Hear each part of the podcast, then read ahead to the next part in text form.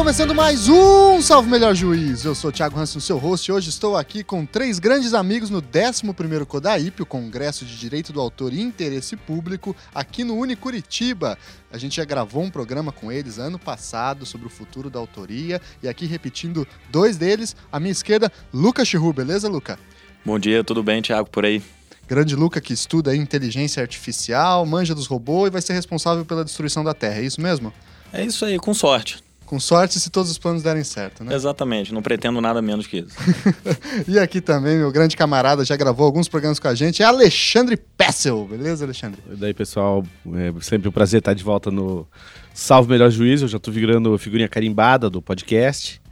Envolveu tecnologia, fio de computador e mexer atrás da televisão, eu chamo Pessel. É isso aí. e aqui um estreante, no caso, grande amigo meu, colega de trabalho aqui, Roberto Pompeu. Tudo bem, Pompeu? Boa tarde a todos. Estamos aqui pela primeira vez. É estranho estar num estúdio sem uma guitarra, mas vamos tentar aqui nos vocais. O grande músico Pompeu, então, vai falar pra gente aqui também sobre inteligência artificial. Muito bem, pessoal. O tema do programa de hoje, como vocês já devem ter visto aí na arte da vitrine, é as relações entre inteligência artificial e o mundo do direito. Vamos aqui discutir alguns dilemas éticos e também dilemas jurídicos jurídicos envolvendo a, o desenvolvimento tecnológico avançado que a gente vai vendo em algumas áreas, seja da robótica, da, dos softwares, de, enfim, de todos esses termos que para mim é uma grande incógnita e que os meus colegas hoje aqui vão ajudar a gente a entender e a resolver, tá certo? Antes então da gente passar para o nosso programinha, recadinho de sempre, curta a página do Salve Melhor Juiz lá no Facebook, siga a gente no Twitter e no Instagram e não deixe de contribuir com o Padrim, financiando o nosso projeto aqui para conseguir a cada 15 dias soltar o nosso programinha, tá certo? Vamos lá então para esse papo.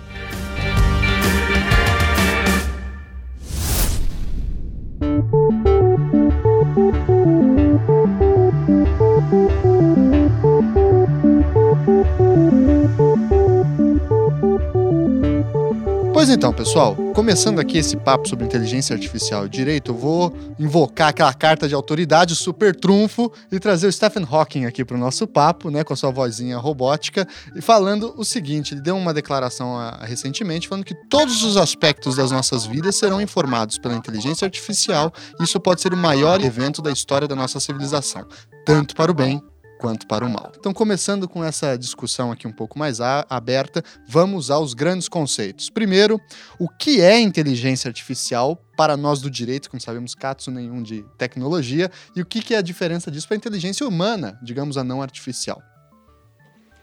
Então, é, o conceito, conceituar a inteligência artificial de uma maneira fechada ainda, tá, ainda é difícil porque essa tecnologia é altamente mutável, tem diversos é, mecanismos que atuam com inteligência artificial, a gente tem os algoritmos genéticos, a gente tem fuzzy logic, tem diversas tecnologias que atuam ali, então o que a gente pode como explicar a, inteligência artificial é uma boa forma de, de conceituar, explicar como ela funciona. Então, eles são uhum. sistemas inteligentes que são capazes de aprender, seja por tentativa e erro, seja por acesso a alguma base de dados, seja também por o, um aprendizado com outras máquinas e gerar resultados imprevisíveis. Então, qual é a diferença desses sistemas de inteligência artificial para os sistemas de, de software antigos é, tradicionais? Que antigamente o programador ele inseria um input e ele já saberia qual ia ser o output, qual, qual seria o resultado que ia sair uhum. daquelas instruções, daquela programação que ele fez. É aquela N famosa história de que o computador, no fim das contas, ele é burro, porque ele só faz o que você manda ele fazer. Manda. Ele não faz nada sozinho. Exato. A inteligência artificial já muda essa dinâmica Exatamente. Aí. Exato. Ela vai, ela vai. É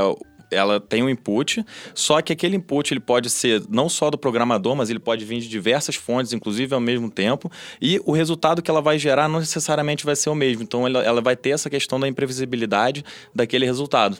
E esse conceito, a inteligência artificial, o termo foi cunhado em 1956 numa conferência em uhum. Dartmouth, e a gente tem a, a gente acha que é uma tecnologia nova, que são que é um conceito novo, que é alguma coisa que, que surgiu recentemente recentemente, mas não, realmente já em 56, lá em 1950, com um artigo do Alan Turing também, que ele pergunta, tipo, ele faz é, Can Machines Think?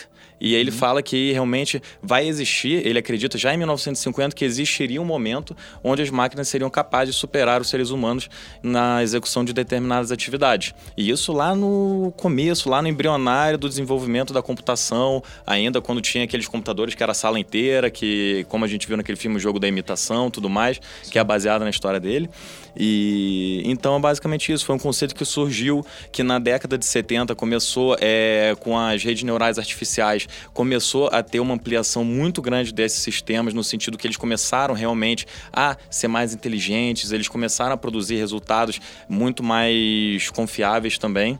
E hoje em dia a gente tem essa explosão, tem toda essa questão da inteligência artificial não só pela inteligência artificial, mas também porque outras tecnologias, como o Big Data, é, processadores mais potentes, permitiram que elas chegassem a esse nível de desenvolvimento, é, a esse nível de processamento de dados, a ponto de ter resultados tão imprevisíveis ou tão é, incríveis, no sentido de estar produzindo obras, de estar produzindo resultados que a gente nem seria capaz de imaginar num filme de ficção científica. É interessante a gente observar que o a velocidade de crescimento dessas tecnologias está sendo exponencial. A gente tem a famosa lei de Moore, que foi é, o então presidente da Intel, que falou que o poder de processamento dos computadores dobra a cada 18 meses. E aí você usa esses computadores mais é, potentes para desenhar novos chips que, por sua vez, vão né, dobrando essa Progressão geométrica. Progressão geométrica. Mas o que acontece? Aí a gente está falando em redes neurais, como o Luca falou. É, o que, que, são redes neurais? São sistemas é, artificiais que buscam é, simular o comportamento dos nossos neurônios. É, tem um cientista brasileiro, que é o Miguel Nicoleles, que é fundamental nessa história toda. Deu o chute inicial da Copa, né? É, exatamente, exatamente. É, justamente ele está tentando aplicar isso aí da medicina na reconstrução de, de redes de neurônios no corpo humano. Mas o trabalho dele tem sido muito é, importante para o desenvolvimento disso aí como para esse campo todo que está surgindo. O Google, por exemplo, eles têm um. O Google é uma empresa que se posiciona hoje como uma empresa de inteligência artificial. Eles não ah, são. É? Eles não são mais. Eles não são mais uma empresa de, de então. buscador. O Google hoje é uma inteligência, é uma empresa baseada na inteligência artificial. Olha aí. É, enquanto que né, a Amazon, por exemplo, busca dominar todo o comércio né, na internet, o Google já passou da, da fase de classificação da informação.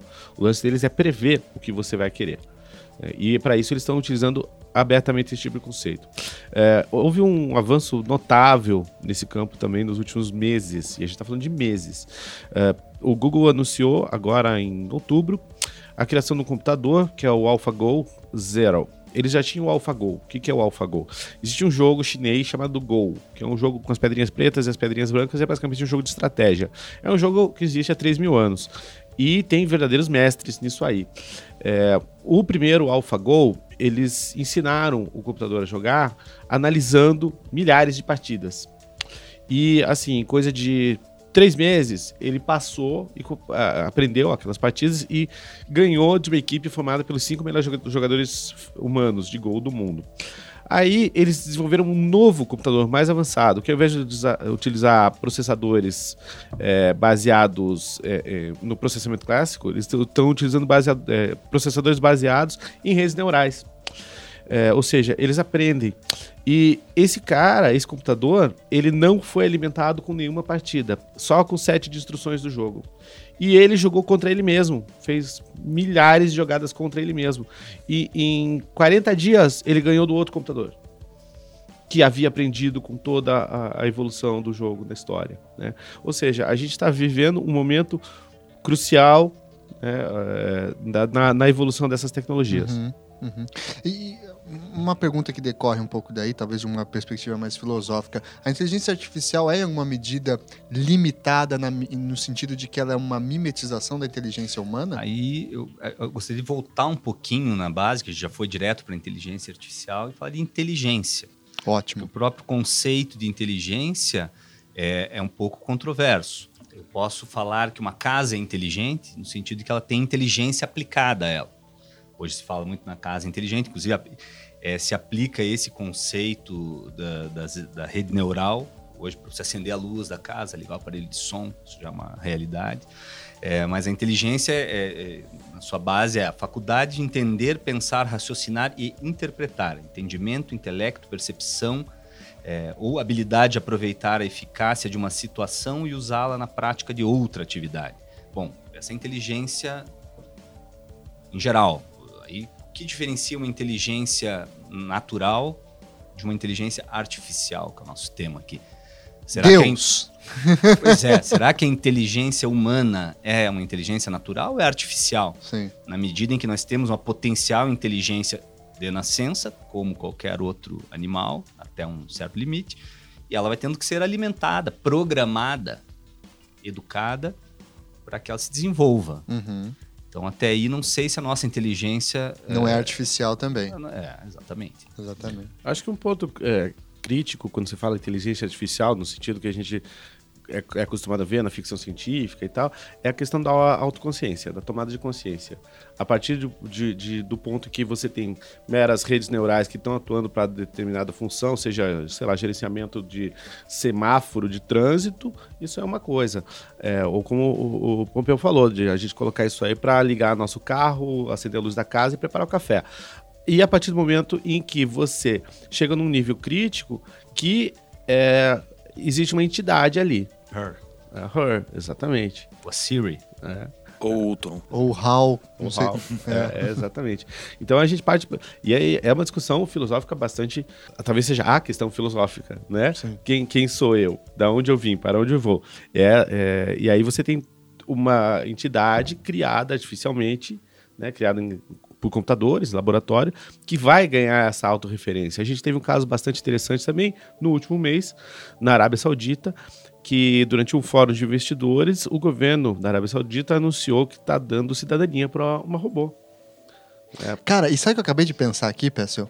Que a gente tem. Eu não estou exagerando, que meus caros ouvintes, estou sendo sincero.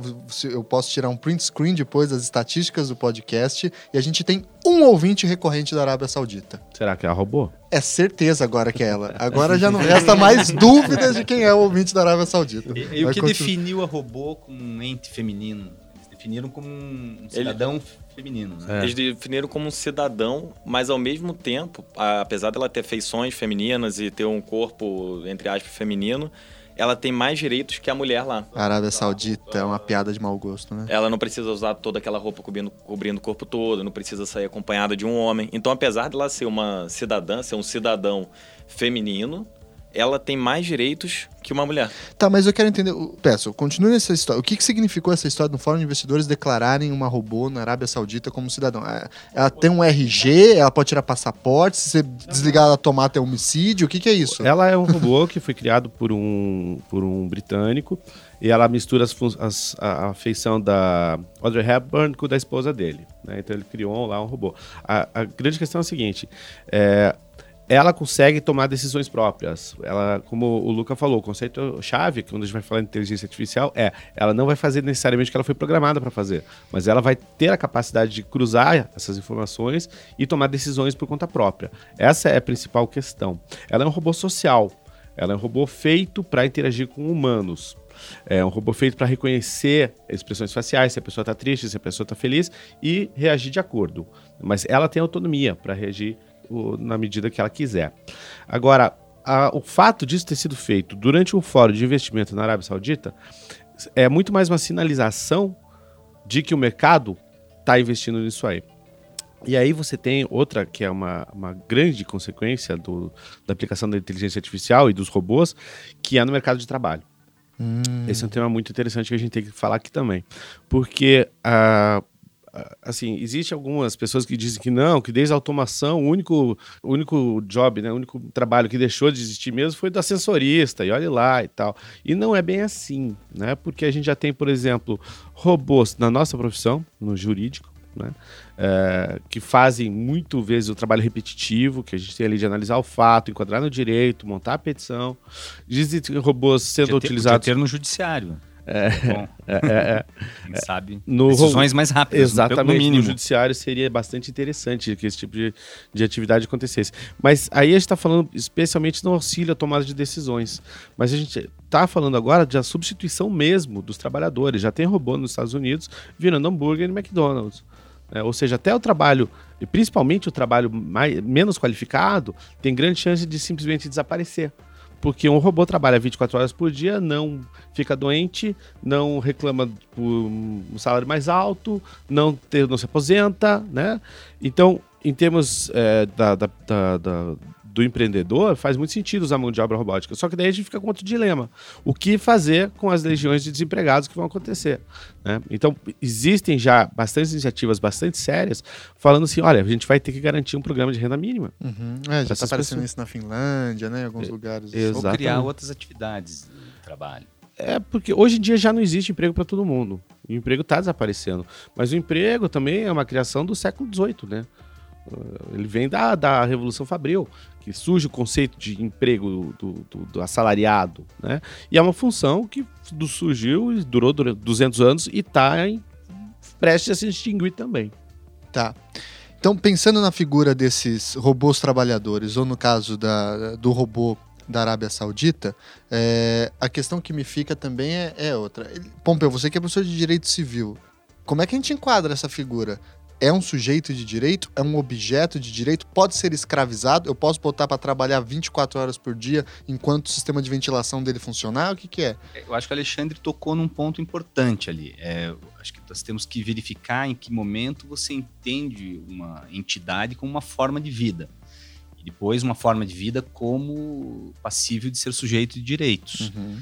Será que é o momento em que ela tem consciência da sua própria existência? Ou aí talvez os animais não se enquadrassem, ou pelo menos a gente não sabe se se enquadram. É, hoje já se fala em direitos dos e animais. golfinhos sabem da sua própria existência, reconhecem no espelho, inclusive. A, a gente veio de uma tradição onde, o, por excelência, o sujeito de direitos é o ser humano. Você tem uma, uma visão antropocêntrica do direito, que hoje vai se desmanchando um pouco.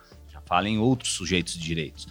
Na medida em que você tenha uma, uma entidade sintética que passe a ter consciência de si mesma, Será que eu posso chamar isso de vida? O que diferencia uma vida biológica de uma vida não biológica?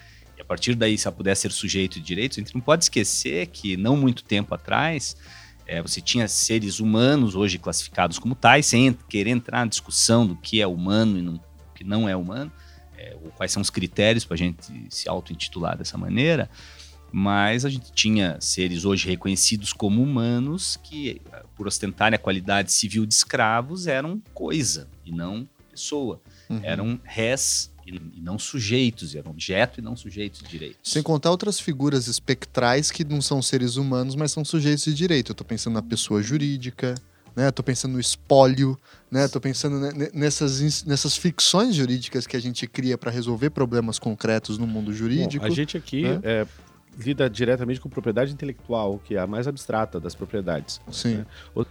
Então a gente já está acostumado a, a imprimir personalidade para, como você bem lembrou, a pessoa jurídica é o exemplo bem mais acabado disso aí.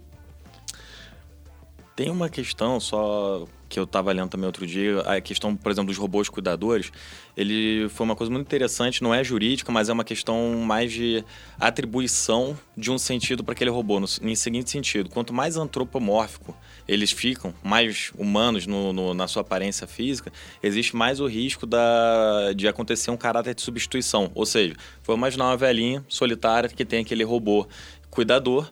E se é um robô que ele, tipo, tem a aparência de um ser humano, que ele vai estar tá ali cuidando dela, não sei o que, ela acaba, como tem com os animais, a, a, criando uma afeição por aquele objeto ou por aquele. Sim aquele robô. Então, assim, se eu, se eu chego lá e dou uma voadora naquele robô, não vai ser como se eu estivesse quebrando o vaso dela vai ser como se eu estivesse machucando uma pessoa que ela gosta. Porque existe toda. É, eles falam que tem essa, essa questão psíquica também, a partir do momento que os robôs vão ficando cada vez mais humanos é, no, na sua forma física, ou cada vez mais humanos, por exemplo, como esse robô social. Que a resposta dela, quando falaram que ela tinha cidadania, ela ficou feliz e falou: Ah, é uma grande honra, tá tendo essa qualificação e tudo mais. Agora tu imagina, tu é uma pessoa, é. um velhinho, tá sozinho, aí tem um robô super simpático cuidando de ti, chega alguém, desliga ele, tu vai. Sim. É, eu tenho... A vida imita a arte, né? Esse é o homem bicentenário do Asimov. É, tem um. Se vocês pegarem, por exemplo, Descartes, no quarto livro das meditações dele, tem uma passagem famosa né, na história da filosofia, que ele está explicando o mundo mecânico, né? A ideia de que a, o, o cosmos é explicado a partir de forças mecânicas, de causas e consequências. E aí ele chega e usa a famosa frase dele de que os animais não sentem dor que os animais, na verdade, são máquinas um pouco mais complexas, porque foram criadas por Deus e não pelos seres humanos, mas dentro da estrutura deles, eles não sentem dor. Se você chuta um cachorro, o berro que ele daria, de acordo com Descartes, é o mesmo barulho de um tic-tac, de um relógio ou de você quebrar um relógio, né? E depois, com, depois ele, inclusive, se arrepende dessa frase, eventualmente, tal, mas com o desenrolar desse, desse pensamento, você vai ver que vai assumindo uma ideia de humanização, é. que vai começando a reconhecer que é bem o que o Luca coloca, uhum. né? Que você vai projetando um humanismo, valores humanos em certas figuras que não são é, originariamente, historicamente humanas para aquela sociedade do período, né? E aí me vem uma segunda coisa na cabeça, que há um pouco tempo atrás, um pouco tempo atrás não, um bom tempo atrás, saiu uma pesquisa, eu não lembro qual que é o rigor dessa pesquisa, mas foi bem divulgada, de que os, as pessoas que são donas de iPhones literalmente amam seus iPhones. Né, fizeram um estudo neurocientífico lá e tal e identificaram que os mesmos lugares do cérebro, quando a pessoa pensava no filho, na esposa, etc., são as situações ligadas quando a pessoa está mexendo no iPhone. Tenho iPhone, mas não tenho esse amor. Então solta ele, ele, Pompeu. Só mais um beijinho. É, e aí, ó, é, pensa o seguinte: o exemplo que o Luca deu da velhinha que tem o robô cuidador. E vai que ela morre e deixa a herança pro robô. Hum. Sim. Não é? Como é que fica isso aí? Nos Estados Unidos não rola a galera que deixa a herança para cachorro. E se o robô ganha dinheiro? É, se o robô. Pra quem que ele deixa a herança dele? Uhum. Mas ele morre? Se não. ele ganha dinheiro na Mega Sena, é Agora, é dele essa a grana? questão da, dessa relação homem-máquina, a gente já vê isso acontecer, por exemplo, no Japão, que são as waifus. Que, né, que são aquelas. É sempre no Japão, sex né, dolls, cara? né? É aquelas... sempre no Japão, né? E você vê assim, isso, o cara. Existe vários. É, é, contas de Instagram, não sei o que, mostrando pessoas assim, que o cara vai lá, ele leva a, boneca dele para jantar, ele arruma ela, entendeu? Aí, tipo, ele arruma o cabelo dela, parará, parará. Isso que ainda são bonecas, bonecas, manequim, né? Imagina, não falam, né? Não, não se mexem. É, mas já estão começando a fazer isso, é. né? Aliás, esse é um mercado que está em franca expansão, que é da robótica sexual. É claro, se algo acontece é porque já existiu pornô disso antes, Exatamente, né? A famosa regra, regra da internet. 34, é. né? É, a regra 34. Tem um filme e a, e a ficção científica, ela sempre vai antecipando alguns passos que a gente depois Sim. vive, se torna realidade, é aquele Ex Machina, não sei uhum. se vocês viram, em que tem um, um androide e o teste dela é interagir com humanos e ele não ter a percepção de que ela é um robô. É o Blade Runner. Mas só que ela fica com a aparência robô, ela, ela, não, ela não tá disfarçada de humano. Esse que é o verdadeiro teste ali no filme. Ela tem que se convencer que ela é um ser vivo, mesmo assim, mesmo interagindo Sim. com um ser robótico que é bem interessante. E aí eu queria pegar esse gancho e voltar numa pergunta que você fez ali, só até que ponto nós podemos então criar essas, esses, seres de inteligência artificial e fazê-los trabalhar à vontade para nós, escravizá-los. Aí a gente entra naquele, na, naquela expressão cunhada pelo é, Masahiro Mori, em 1970, se não me engano, que é o Vale da Estranheza. Enquanto um robô é um braço mecânico lá numa fábrica montando um carro, Beleza. Na medida em que ele começa a assumir uma feição cada vez mais humana, ou humanoide, aí nós, pela proximidade de comportamento e pela proximidade de até visual, uhum. passamos a estranhar isso. Entramos no vale da estranheza. Pô, isso é esquisito, um troço diferente. E aí talvez tenhamos alguma ética em, ou um questionamento ético no sentido de, bom, até que ponto posso explorar esses, esse essa máquina, seja no trabalho, seja sexualmente, como vocês falaram, ou de qualquer outra forma. Aliás, tem um filme com o Tom Hanks chamado Expresso Polar, que entra no Uncanny Valley. É, é, é, esse é um gráfico bem interessante, porque ele vai falando assim, você tende a gostar de coisas que são antropomórficas, né? Então, o ursinho, o bonequinho, o palhacinho, até um determinado nível que a semelhança fica muito próxima, que daí vira creepy. Então, e por quê? Porque isso aí a gente reflete né, subconscientemente, isso aí, com os mortos.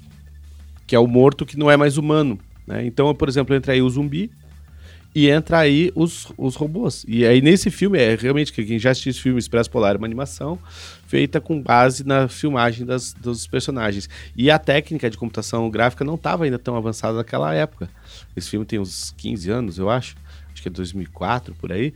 E é esquisito mesmo. Você, esse filme bombou por conta disso, porque as criancinhas choravam quando viam o Tom Hanks ali esquisitão, né? Só que também, mas o que acontece também, e é, é um gráfico bem interessante, porque ele vai aumentando a quantidade de empatia que você tem com aquela aquela entidade, de repente tem uma curva brusca para baixo, que é esse Vale da Estranheza, só que também passando do Vale da Estranheza, volta a, ou seja, se ele for suficientemente próximo dos humanos, aí você tende a aceitar ele como igual.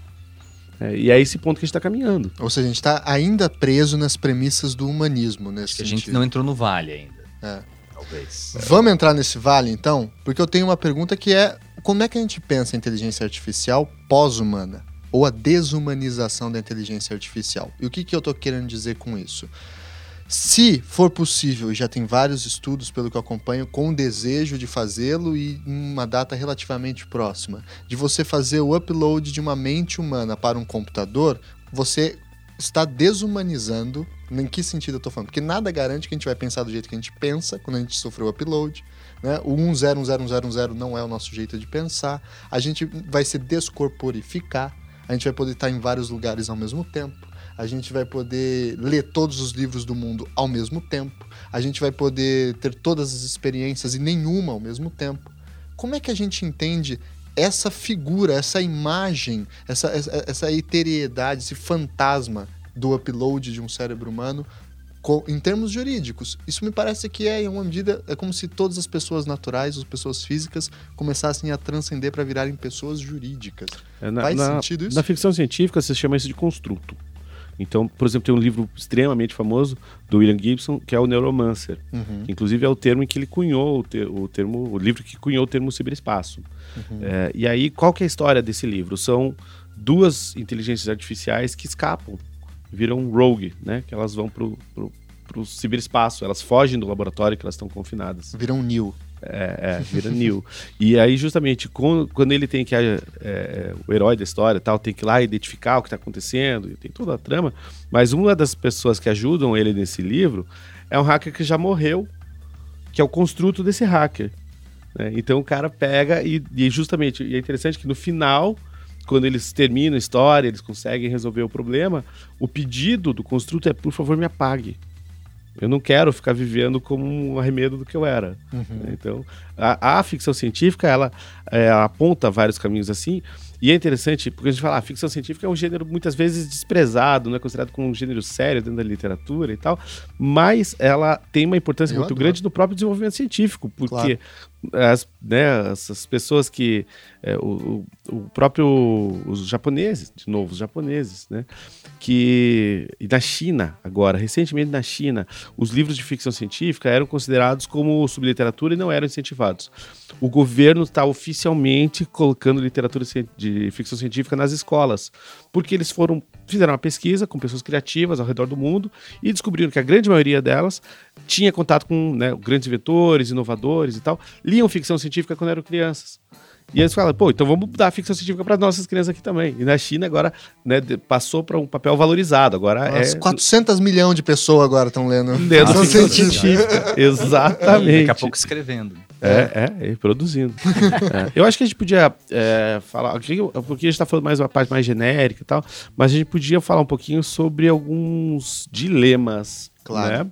É, eu trouxe alguns aqui, inclusive, que a gente poderia pensar aqui, né? É, o que, que acontece quando as máquinas de inteligência, inteligência artificial param de só jogar xadrez, que é o começo delas, né? Sim. né? Enfim, o jogo contra o, é o Kasparov, que perdeu pro... É, o Deep Blue. Deep, uhum. Deep Blue e tal, né?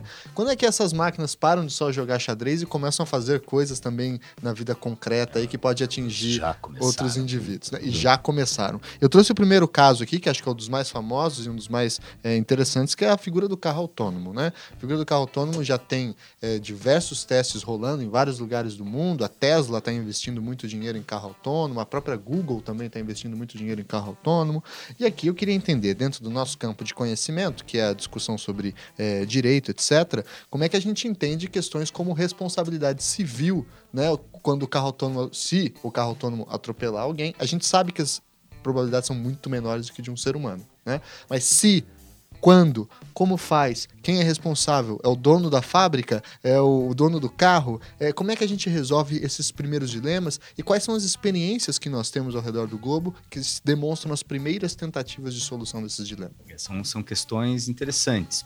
É, onde já tem uma perspectiva de, de ter uma frota 100% autônoma dentro de um prazo de 10 anos, na previsão local, é na Alemanha, onde o Ministério dos Transportes e da Infraestrutura Digital já está se preocupando em criar certas diretrizes éticas, sob forma de, de, de princípios, não sei se dá para chamar de princípios legais até, e é, que tem é produzido ser... pelo Estado, eventualmente é, a gente pode falar é. que foi. Né? E que tem que ser inseridos já nas linhas de programação desses veículos para o momento de eles tomarem as decisões éticas. Uhum. É, tem um, eh, a gente se fala de vários dilemas dessa natureza. É, tem um site do MIT chamado The Moral Machine, que é justamente isso. Você, apresenta, você é sempre é apresentado com duas situações de falha.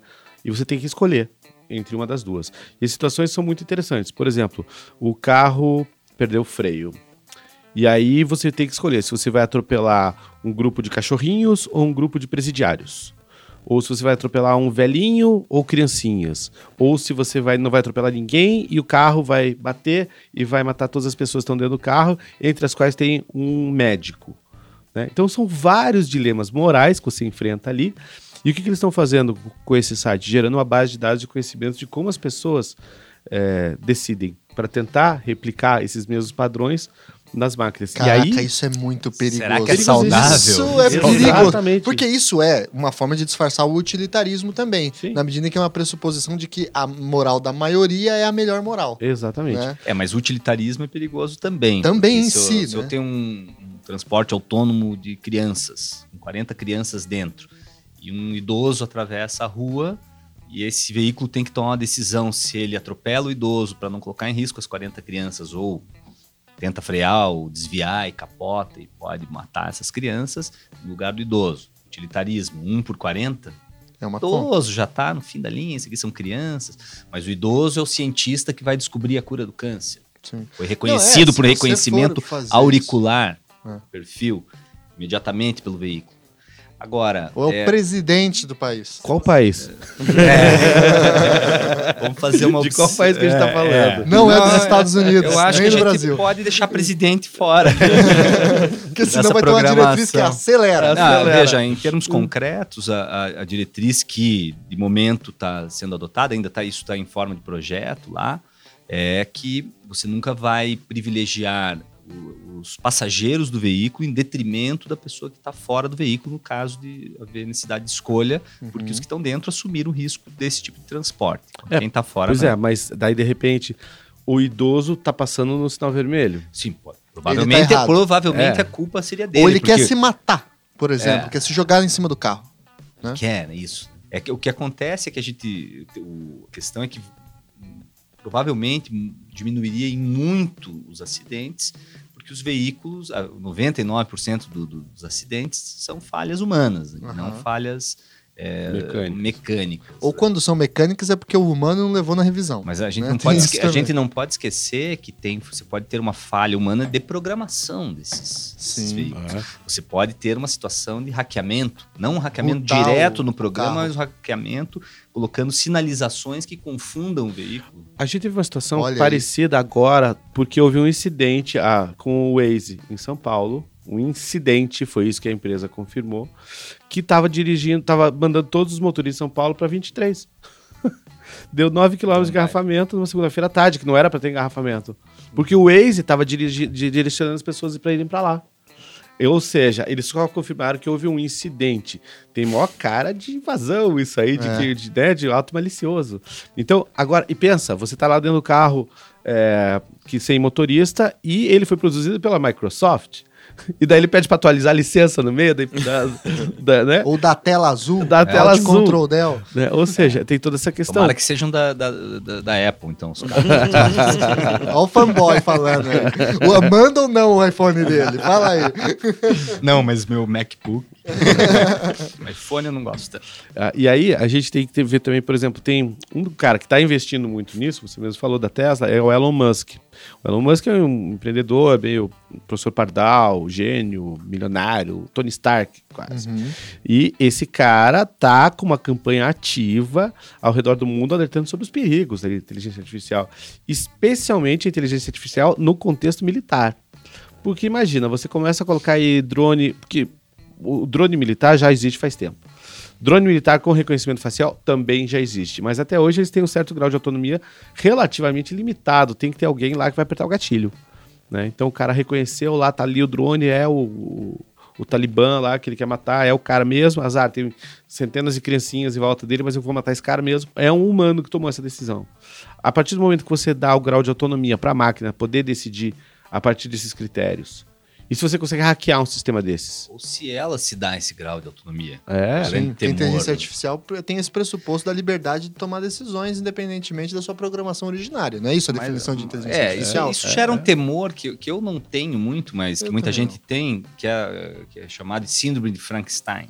Você, faz, uhum. você gera a criatura e depois a criatura destrói. Sim não sei, acho que talvez seja um pensamento que a gente se reflete muito como humano na inteligência artificial é e tem o medo de como a gente se comportaria. É uma mitologia que você vê nos gregos também, em alguma é. medida, né? uhum. né? É uma, é uma, das grandes narrativas da humanidade, né? Que a criatura se volta contra o Criador, tá aí Adão o, e Eva mandando um abraço para Deus. Ou, né? ou podemos... Os golems, os golems. Ou, é, ou podemos atualizar também o síndrome de Frankenstein, hoje talvez síndrome de Skynet. Síndrome né? de Skynet, exatamente. Sim, exatamente. É, mas ainda pensando um pouco é, nessa questão do, do, carro e da responsabilidade civil. Então, você tem mais informações sobre é, esses, essas diretrizes? Quais outras diretrizes que eles adotaram? Estão gerando um, uma pesquisa com consulta pública e tudo mais uhum. e elaborando essas diretrizes. uhum. Até onde eu vi, elas estavam, eram 20 dire diretrizes até agora. Tem um outro material também, mas aí é da, da Europa, da, da região inteira, que eles fizeram que se chama Robolaw que ele? É, que é, foi 2013, 2014 também, baseado num, em várias contribuições. Eles selecionaram cinco tecnologias robóticas, algumas de inteligência artificial, outras que não tinham autonomia, mas eram robóticas, por exemplo, cirurgia de precisão tudo mais. E também eles comentaram, tipo, ah, questões é, tem os carros autônomos, tem essa os cuidadores, os cuidadores pessoais, tem a questão da cirurgia de distância de precisão. E eles comentaram cada coisa. Falou, olha, dentro do, do arcabouço legal aqui europeu, como é que isso seria atingido pelas nossas leis. Aí depois eles comentam, e a questão ética, como é que poderia ser resolvida? Só que assim, é um soft law bem soft, bem amplo, bem mais amplo do que mais geral do que essas diretrizes, são mais específicas, são mais aplicáveis, mas que também é interessante porque porque foi no âmbito regional ali. Então, essas diretrizes parecem estar muito mais avançadas, são muito mais concretas, mas esse documento eu acessei em 2014, mais ou menos, e é bem interessante porque ele já começa tipo, a, a, a promover esse debate ético, a promover o debate também de como a legislação lidaria com isso. E outra coisa, como se a legislação deveria lidar com isso ou se deveria ser uma regulação, como a gente tem um Inmetro aqui, uma regulação baseada é, na, na eficiência técnica do produto, e aí estaria se regulando, porque eles falam, se a gente faz por soft law, tem a vantagem da gente poder criar diretrizes gerais e países poderem adotar ou não, só que, por outro lado, o enforcement também é difícil. Uhum. E se a gente cria leis estáticas, leis mais rígidas, a gente vai cair no erro de, por exemplo, a gente criou uma lei em 2014, mas em 2017 essa lei já vai estar obsoleta porque já vão ter outras tecnologias. Não necessariamente todos os países vão adotar. E eles também levando essa possibilidade também de ser regulado por... É essa não é uma legislação, mas por regras técnicas, como a gente tem o, as regras de certificação do Imetro de outros produtos também. Sim. É certificação de segurança daquele produto, encarando realmente como produto. Ele realmente afasta qualquer questão de personalidade, de... E falando nessas regulações que você falou aí, Luca, aí me veio na cabeça agora as famosas leis da robótica do Asimov, né? É, quando é que é? Isso é só uma obra literária, só uma expressão literária, ou de fato ela tem alguma funcionalidade na, na construção da, da, da, robótica e da regulação robótica? Olha, no, nos, nas obras do Asimov, é, é, interessante notar porque o que, que acontece? Ele chama de lei não à toa, né? Isso é para puxar para o direito aqui, eu tô querendo dizer, né? São, são, são, quatro leis, né? Tem três e depois uma posterior. Que é, que é a primeira, a lei zero. É, é, a lei zero. Mas o interessante é o seguinte: é, a maioria das obras dele que lidam com esse universo da, dos robôs são sobre o quê? É, como isso não deu certo. Como o robô está lidando com coisa que é, ele aplicou ali, mas daí deu uma ambiguidade, ou faltou uma informação que o robô tinha que ter para poder agir ou não agir. Né? Então, a maioria das obras dele acaba rodando em cima desse, desse tema, de como aquelas leis que foram, em tese, introjetadas no hardware do robô, ele não poderia alterar aquilo, é, como isso acaba não funcionando. Né? Hoje em dia tem um, alguns trabalhos de ética é, que, que, que concluem que essas leis são completamente ineficazes.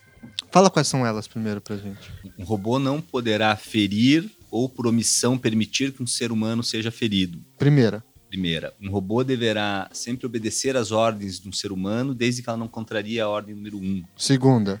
Terceira é um robô sempre deverá, é, sempre deverá é, prezar pela sua autopreservação, desde que isso não contraria as duas ordens anteriores. Terceira. Não, é, e aí a lei zero que, que é antes depois, de A é, Constituição é que um robô nunca poderá é, fazer nenhum, é, criar nenhum mal à humanidade ou por omissão permitir que ela seja ferida, porque se entendeu que às vezes ele podia chegar à conclusão que para manter as três leis, as três, ele teria que acabar com a humanidade, que ela era o problema dela mesma.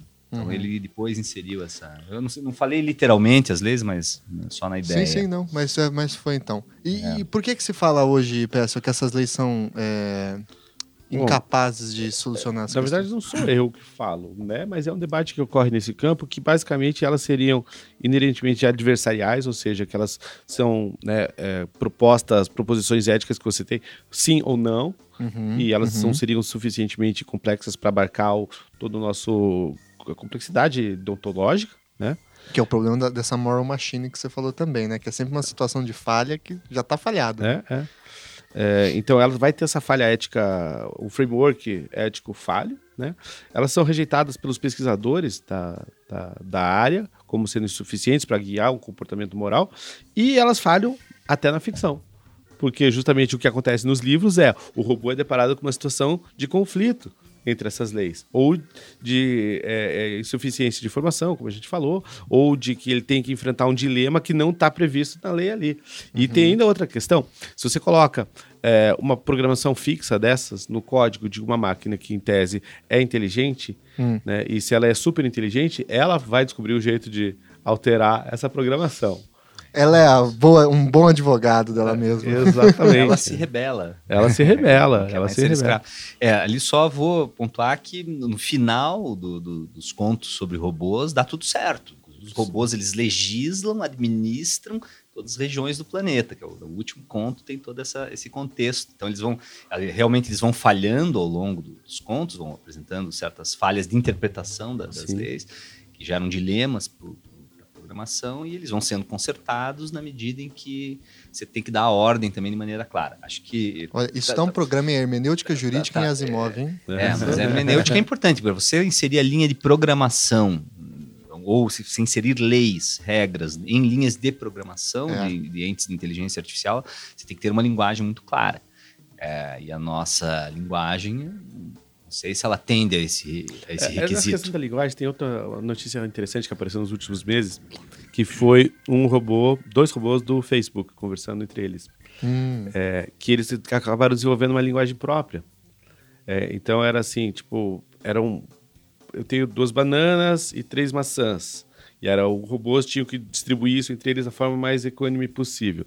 Daí eles, ao invés de começarem a, a, a, falar em inglês entre eles, eles começaram a fazer assim, maçã, banana, banana, banana, maçã, maçã, pera.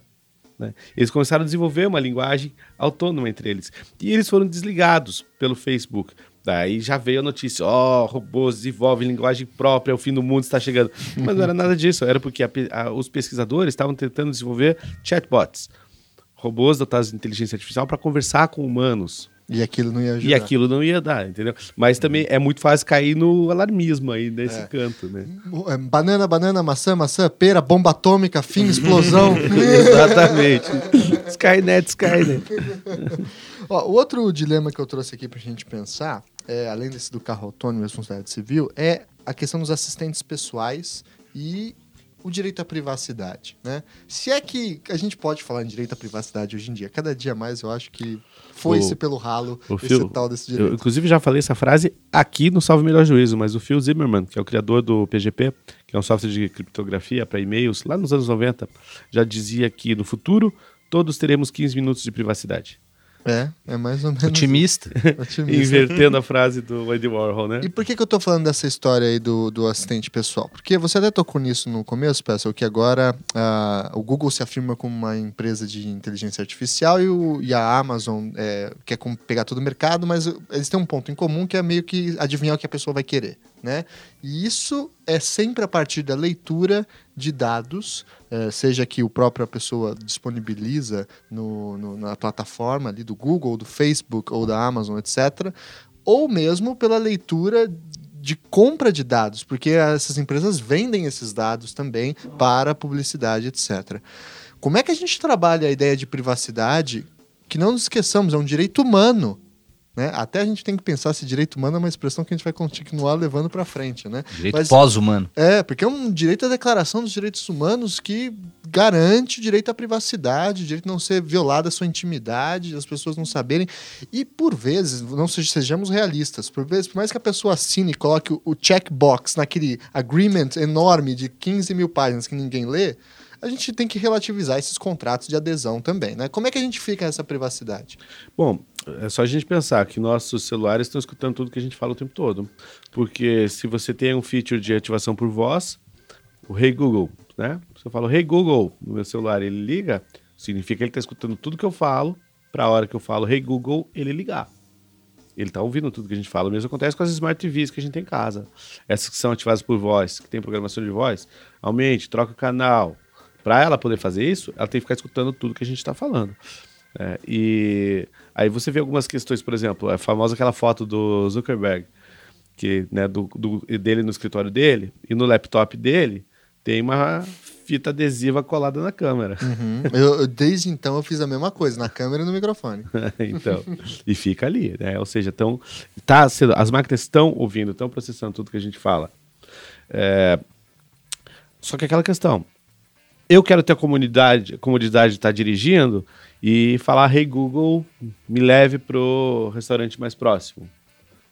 É, então, até que ponto eu estou voluntariamente abrindo mão dessa minha privacidade para ter direito a essa comodidade? E ainda leva um ponto além, né? Será que o direito à privacidade é, significa, na verdade, uma. Violar o direito à privacidade significaria uma leitura e um conhecimento de intimidades e de questões internas do indivíduo? Ou porque o que essas máquinas fazem é pegar keywords, né? Ela não, ela não vai ler exatamente o que você falou, ela não vai, até onde eu sei, processar exatamente o que você falou para saber se você é de esquerda ou de direita, se você é homem ou mulher. Não, ele vai pegar keywords que dão indicações, né? E usam depois como base para as o, A NCA né? americana, que é a Agência de Segurança dos Estados Unidos, eles tinham uma questão que eles não poderiam ler os e-mails de cidadãos americanos. Isso. Mas eles contornaram isso dizendo, não, a gente só pega os metadados. Uhum, para quem com os metadados, ele entrega tudo que você quer. Aonde você estava, com quem você estava, perto de quem que você estava. É, se você manda, tira uma foto e manda para alguém, o arquivo que você tirou essa foto já está impresso nele a geolocalização. Aí você pega essa foto, faz um reconhecimento facial, você sabe exatamente quem são as pessoas que estão ali. O Facebook ele está com um feature agora de reconhecimento de imagens que é pelo perfil da pessoa, é, não só da, da, da, do rosto, da expressão corporal. Então, se você pega isso para expressão corporal e junta com a roupa, ele está conseguindo comparar já, esse cara tem essa roupa, então é ele. E isso é feito com inteligência artificial. Já está acontecendo hoje, já, isso já existe hoje. Não é teoria da conspiração. Não é teoria da conspiração. Hoje, na, a gente estava numa, numa mesa mais cedo aqui no Congresso, e aí o professor fez uma pergunta retórica, né? Quem, que a, a discussão era sobre se a internet é um local público ou não, né? Aí ele falou assim, é, alguém, quem não usa a internet? Daí um fulano levantou a mão lá para fazer uma pergunta e a galera, ah, ele não usa internet, vou fazer uma foto com ele. Pronto, fez uma foto com ele, ele já está na internet. Querendo ou não, né? Então você já não tem mais essa opção de não estar na internet. O único jeito é você viver na caverna, isolado do mundo. Mas se você está em sociedade hoje, você está na internet, querendo ou não. Você pode ter uma pegada digital pequena, você pode ficar fora das redes sociais, mas se alguém fez uma foto e você está nela, pronto, já, já bastou. Se tu tá em um Lattes, tu é. já tem metade da tua vida E lá. outra, a gente passa todo dia por, sei lá, 300, 400 câmeras diferentes. Essa que, é. né? E se essas câmeras são câmera IP, pronto, bastou. Você está andando na rua, passou na frente do condomínio que tem uma câmera ali de segurança, já bastou para te acharem. É, falar que a gente troca a privacidade pelas comodidades que a internet traz, mas tem hum. alguns casos que você nem faz essa troca voluntariamente. É. Hum. Tem que ser considerado isso. É, tá até lembrando aquela teoria das esferas alemã sobre intimidade, privacidade e tal, e parodiando um pouco essa análise, um estudo que fiz tempos atrás, e, que eu cheguei à conclusão que a esfera não necessariamente é, uma é diferente da outra, que são esferas, mas é uma única. Então eu posso te deixar entrar na minha intimidade. Imagine que minha casa é um local de minha intimidade. Posso permitir que vocês, como meus amigos, adentrem a minha casa. Vocês entraram na minha intimidade, autorizados, é, mas na medida em que você sai dali e traz uma informação você viu ali dentro para fora, você violou a minha privacidade, mesmo tendo sido autorizado a entrar na minha intimidade. Porra, o Pompeu tem uma cama com algema lá. Claro, né? É verdade, Pompeu? Então, não. não sei. É um porão, velho. Fica a dúvida é, aí. É uma masmorra. Tem uma masmorra. É. Então, então é, é, tem que ver até que ponto o fato de você, muitas vezes, autorizar um ingresso para obter um determinado serviço autoriza que as informações ali obtidas sejam passadas para frente. E, e, nesse mundo que a gente vive de hungry, de data hungry, né? É. Ou seja, o que que é o algoritmo que está falando ali. Ontem o, a palestra do Eduardo Magrani, também no nosso congresso, que ele estava falando sobre como a Netflix já faz produções baseadas nos dados que eles têm. Ó, o pessoal estava assistindo a tal série, parou de assistir aqui, pulou essa cena. Isso, isso aqui as pessoas não querem ver. Então, por exemplo, House of Cards, o Stranger Things já foram criados utilizando esses conceitos, né? Uhum. Ou seja, dados de consumo e tal. Aí você ainda está falando, ah, legal, dados de consumo de massa, etc, etc, etc. Mas quando você pega, por exemplo, o Google, o Google sabe exatamente tudo sobre a gente. Cara, aquele negócio lá de que eles fiscalizam onde você anda, né? Se o seu uhum. celular é Sim. do iOS, Android e tal. Se você não desabilita aquilo, você tem um mapa de onde você caminhou todos os dias nos últimos todos os anos que você teve aquele celular. Tá lá, e detalhe, né? Você desabilita. Mas será que desabilita o serviço é, mesmo? Essa é uma outra questão. Você é? que trabalha com programação também um pouco aí, Péssimo, desabilita mesmo ou o quê, cara? O quê? Então. Porque eu não quero cair nessa conspiração de que existe uma mesa oval onde os CEOs do Google estão... Eu, eu, achei que era minha mulher que estava dentro do Waze, que eu fui sair da faculdade ontem. Você vai para casa? a mulher hackeou o Waze. É, são os reptilianos, né? É. O Zuckerberg tem uma foto que ele tá com o joelho dobrado para frente, assim, né? é, veja, a gente sabe que existem backdoors em muitos sistemas. Normalmente esses backdoors são colocados a pedido das empresas, da, das agências de segurança, especialmente do governo norte-americano. Isso é fato, isso não é teoria da conspiração. Já nos anos 90, os, o 97, 98 por aí, os Estados Unidos desenvolveu, desenvolveu um sistema chamado Carnivore, que era um sistema de leitura de e-mails em massa é, então, basicamente, todo e-mail que você já mandou ou já recebeu na sua vida, com certeza passou por uma análise de um e-mail de um servidor dos Estados Unidos, porque eles buscam keywords e tal. E isso chegou num ponto. Descriptografados, né? E-mails descriptografados. É, então, aí que tá. Você faz o descriptografado, mas o criptografado, quem garante que eles não têm uma backdoor também nisso aí? Não tem uma chave geral que abre o troço. Em tese, o PGP protege ainda a criptografia ponta a ponta, mas ela é fácil de quebrar. Né? Você tem ainda criptografia. Tem criptografia difícil de quebrar? Tem. Tem criptografia que exige muito trabalho de máquina? Tem. Mas a gente não tem garantia de que esses sistemas não possuem alguma forma de, de não ser utilizado. É, e tem outra, né? Você hoje consegue, utilizando esses padrões, identificar quem é o autor de determinados textos. O Satoshi Nakamoto, que é o inventor da Bitcoin, os Estados Unidos, a, a Agência de Segurança Americana, diz que descobriu quem que é a pessoa baseado nessa técnica de leitura de bilhões de e-mails. Hum. Porque eles pegaram os textos que o Sakamoto. O Sakamoto, para quem não sabe, é um personagem, em tese fictício, que é o criador da Bitcoin. Né? É, e ele escreveu lá, quando ele soltou as bitcoins, ele escreveu um manual da Bitcoin, o que, que era, como é que funcionava. Baseado na escrita daquele livro, eles analisaram bilhões de trocas de e-mails ao redor do mundo e disseram que eles identificaram o autor pela sintaxe, pelo jeito que o cara escreve. Caraca. Ou seja, né? É, impressão literária. Impressão literária, impressão literária. Mas eu posso fazer um, uma provocação aqui, Ali? Tipo, é uma provocação geral, assim, no sentido Depende, coisa... vai sangrar? Hã? não, não, é, é, amigável só pra, pra reflexão. Ah, então acho que melhor é o... não. é porque a gente tá falando aqui de privacidade. Aí, na, de maneira geral, assim, pelo que a gente tá falando, tipo, é uma ilusão achar que a gente ainda tem alguma privacidade hoje como está. E aí a gente está apontando aqui também as questões negativas, da gente estar tá sempre sendo rastreado fisicamente, no e-mail, tudo mais. Agora, e aí eu não tô, não tô defendendo 100% é esse comentário que vou fazer, porque eu também acho que existem falhas, a questão do profiling, que é muito perigoso e tudo mais. Mas, por exemplo, existem campos de, de aplicação desse tratamento de dados, dessas inteligências artificiais, que são campos que, assim, podem realmente promover um desenvolvimento econômico e, e promover também o interesse social de maneira muito importante, que é a questão da inteligência artificial na medicina. Que, por exemplo, Sim. a gente usando todos esses dados, se, se, a gente, vamos imaginar um sistema como a IBM agora está usando o Watson, e eles adquiriram várias empresas de imagens, de tomografia, de ressonância para alimentar o Watson e permitir que ele crie uma percepção de padrões para identificar tumores. Então, assim, a gente cria um sistema ali que pode ajudar a identificar tumores muito mais é, de uma maneira muito mais eficiente que um médico, com muito, muito mais antecedência. E aí, eles, eles é, nesse campo de pesquisa, eles, eles falam o seguinte: olha, tem várias informações que podem ser utilizadas por um sistema especialista, um sistema especialista que é para dar um diagnóstico ou para promover um planejamento terapêutico, que podem ser acessados. Então, eles podem acessar artigos científicos com dados secundários, dados.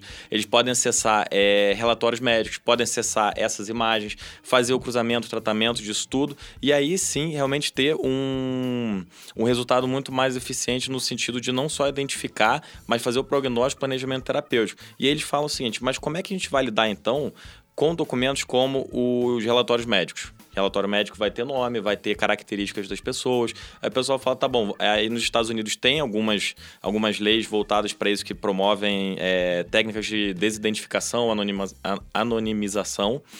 Só que, ainda assim, se você for cruzar vários dados, ele pode gerar o perfil de uma pessoa que pode ser relacionado e, e nem todo mundo quer que a sua uhum. que alguma eventual doença seja relacionada, mas por outro lado, é, os resultados também que tem que tem se chegado nessa questão do principalmente do câncer, da identificação de padrões e também dos sistemas especialistas que são nutridos com essas Sim. informações de várias é, várias fontes, têm sido muito positivos. Sim. Então assim, é, ao mesmo tempo que o Ali falou, olha, eu estou abrindo mão, de certa forma, de uma privacidade, de alguma coisa, quando eu quero usar o celular para falar, o Rei hey Google me leva para esse restaurante.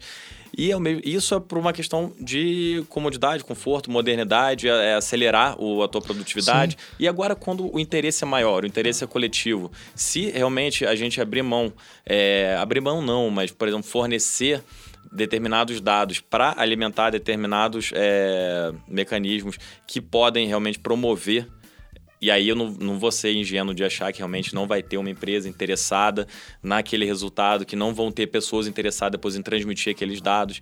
Eu não lembro se foi até o Alho, alguém comentou na sala de pensar em alguma forma do paciente ter a gestão daqueles dados que foram gerados no hospital e aí ele decidir se ele vai poder, se ele vai licenciar para o hospital, se ele vai vender aqueles dados, Sim. porque ao mesmo tempo fechar tanto esses dados, né, é, pode também deixar de promover alguma melhoria que a gente está perdendo. Não, mas acho que o que marca muito essa conversa que a gente está tendo desde o começo é a ambivalência do desenvolvimento é. tecnológico, né? Eu amo o OK Google Now me leva até o restaurante. Eu faço isso o tempo todo. Eu já não sei mais andar em Curitiba sem ser pelo Google Maps ligado lá no, no uhum. celular. Uhum. Eu adoro essas coisas. O que eu já descobri de livros seguindo as sugestões da Amazon é inacreditável. Então, eu sou super a favor de tecnologia. Mas aí você comprou na Amazon? Só para saber. Sim, porque eu financio ah. o capitalismo global do George Soros. É...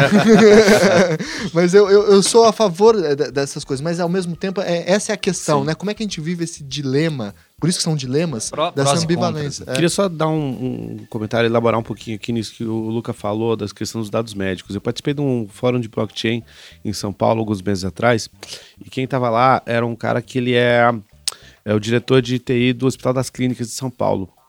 E esse cara estava falando que já existem hoje iniciativas de blockchains para registro de dados médicos. Eu acho que é, não vamos entrar no tópico do blockchain aqui agora, porque senão é outro. É, é, a gente tem que fazer um outro podcast só sobre blockchain. Podia rolar, hein, Pedro? Podia rolar. Podia rolar. Vamos fazer, vamos combinar. Mas, é, basicamente, o que, que o cara está falando? Que hoje em dia você tem as suas informações médicas são dispersas. Você trocou de médico, trocou de da Unimed para outra operadora, você tem que refazer todos os seus exames médicos e os dados ficam hoje com quem? Com os médicos e com os, os hospitais. É, e a tecnologia, ao mesmo tempo né, que tem esse uso. É, nefasto, ela também traz essa possibilidade de você agora ter controle dos teus dados. Né? Os teus dados vão ficar registrados numa blockchain com você. Já tem um banco na Suíça especializado na guarda de registros médicos né? digitais. Né? Então você co consegue depositar teus dados lá, ficar em segurança. Só quem você der acesso vai ter acesso, vai poder verificar esses dados. Né? E é isso que o Luca falou também, que você vai poder vender ou trocar esses dados, também já é realidade. Você já pode hoje, de posse dessas informações médicas, por exemplo, você tem uma doença rara, uma condição médica específica, esse, esses teus dados médicos são valiosos para as empresas que desenvolvem é, drogas contra essa condição.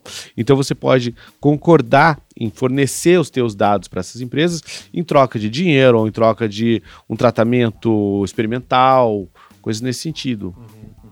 É, eu acho, é, é, é, essa é a questão, né? Como é que a gente desenvolve. Por exemplo, vamos entrar num terceiro dilema aqui, se não tiver mais uma observação sobre esse, que é sobre aquele software da Adobe que faz sintetização de voz, né? É um software que pega aí 25, 30 minutos de, da sua gravação. Eu já estaria ferrado, porque tem horas e horas da minha voz nos podcasts. Ele lê o seu timbre de voz e a partir de então ele fala o que você quiser com o seu timbre de voz, né? Em termos jurídicos, como é que a gente encara isso? Não é uma violação, não é falsidade ideológica? É, vai começar a existir direito autoral da voz, mas a pessoa não é autora da própria voz, ou é autora da própria voz. Você não, não existe hoje uma proteção indissociável ao timbre da voz humana. Você tem ela dentro dos direitos de personalidade, sim. Você pode falar, tudo bem, eu tenho direito a ser é, é, reconhecido, mas entra na categoria do, do direito de imagem não entra na categoria do direito autoral. Uhum. Né? Então, por exemplo, a voz do Mick Jagger, inconfundível. Né? Você escuta aquele timbre do Mick Jagger, é característico, só ele tem aquele timbre. É, agora pensa, eu vou gravar a voz do Mick Jagger, gravar, gravando a, a minha banda, a minha música. Participação fit Mick Jagger. Já é. pensou? Uma banda você pode comprar participação de um outro grande músico sem ele de fato ter que participar, você comprando o timbre de voz do cara pela Adobe licenciado. A gente está né? vindo numa outra mesa que teve aqui também, onde um dos tópicos que foi discutido foi a ressurreição digital do Peter Cushing no Star Wars. Eles pegaram, botaram um ator fazendo lá e botaram, trocaram a cara do cara digitalmente para fazer o Peter Cushing, que fazia o vilão do filme original de 77. Uhum. Ele morreu em 94. E a discussão, o prisma da discussão, que é o enfoque absolutamente jurídico, foi existe um direito associado a isso aí. Na Califórnia não existia. Tem que pagar, né? A família, eventualmente. Para a família, eventualmente. A conclusão que a gente chegou foi que no Brasil, possivelmente, você precisa da autorização dos herdeiros para fazer isso por conta do artigo 20 do Código Civil. Mas na Califórnia não existia uma previsão específica sobre isso. Se você achasse o irmão gêmeo dele é, mas aí tem o direito de imagem do. É, a questão do direito de imagem dos irmãos gêmeos, quando um é famoso e o outro não é, aí também dá uma dissertação de mestrado, só disso aí também, né? Você é. começar. Mas pra passar daí pra voz é um, também um passo, talvez, gigante. É, mas a voz é reconhecida como um direito de personalidade. Né? Você, pois porque ela é uma característica indissociável, o timbre é único. Cada pessoa tem um timbre diferente. Mas mesmo é um assim, a, a, voz, a, a questão da Adobe vira, na verdade, uma ponta, porque daqui a pouco vai poder ser o corpo, né? Sim. Ou a expressão holográfica da pessoa, é, e aí você vai conseguir, ou, filmando uma pessoa, reconstruí-la em computador. Já se faz isso, na verdade. Sim. Mas um nível tamanho realístico que aí vai poder ser holografia. Eu posso fazer o cover do Mick Jagger? Agora, eu tenho que me apresentar como cover. Eu não posso fazer é apresentar como eu tô gravando aqui no estúdio, dizendo que é o Mick Jagger. Quando o software desse chega na cadeia lá, o cara que liga dizendo que o filhinho foi sequestrado. Pois é. E coloca a voz do filhinho lá. né? O potencial de fraude sim, presente sim. nisso aí também é bastante complicado. Aliás, não é o Pessel que está gravando aqui hoje, ele é só a sintetização de voz da Adobe. Ele não pôde vir. Abraço, Pessel. Mas, Luca, que, que você tem aí, você que também estuda a questão de direitos autorais e tal, quais são as rupturas que a inteligência artificial está promovendo na discussão sobre direitos autorais? Então, Tiago, o muito está sendo comentado sobre isso aqui no, no Congresso e as principais preocupações são a questão da autoria e a questão de titularidade sobre uma obra que é desenvolvida por um sistema de inteligência artificial. Seja desenvolvida pelo sistema é, sozinho, por assim dizer, ou seja desenvolvida em conjunto com uma participação humana ali no, no momento da criação. E aí, tal como o conceito de, de inteligência artificial era de 1956, é uma questão muito mais antiga, essa questão também de produção de obras artísticas, supostamente obras artísticas, vamos botar umas aspas aí, porque a gente não, não, não, não existe uma definição não, vamos certa. Vamos dar um exemplo mais clássico: código. Sim.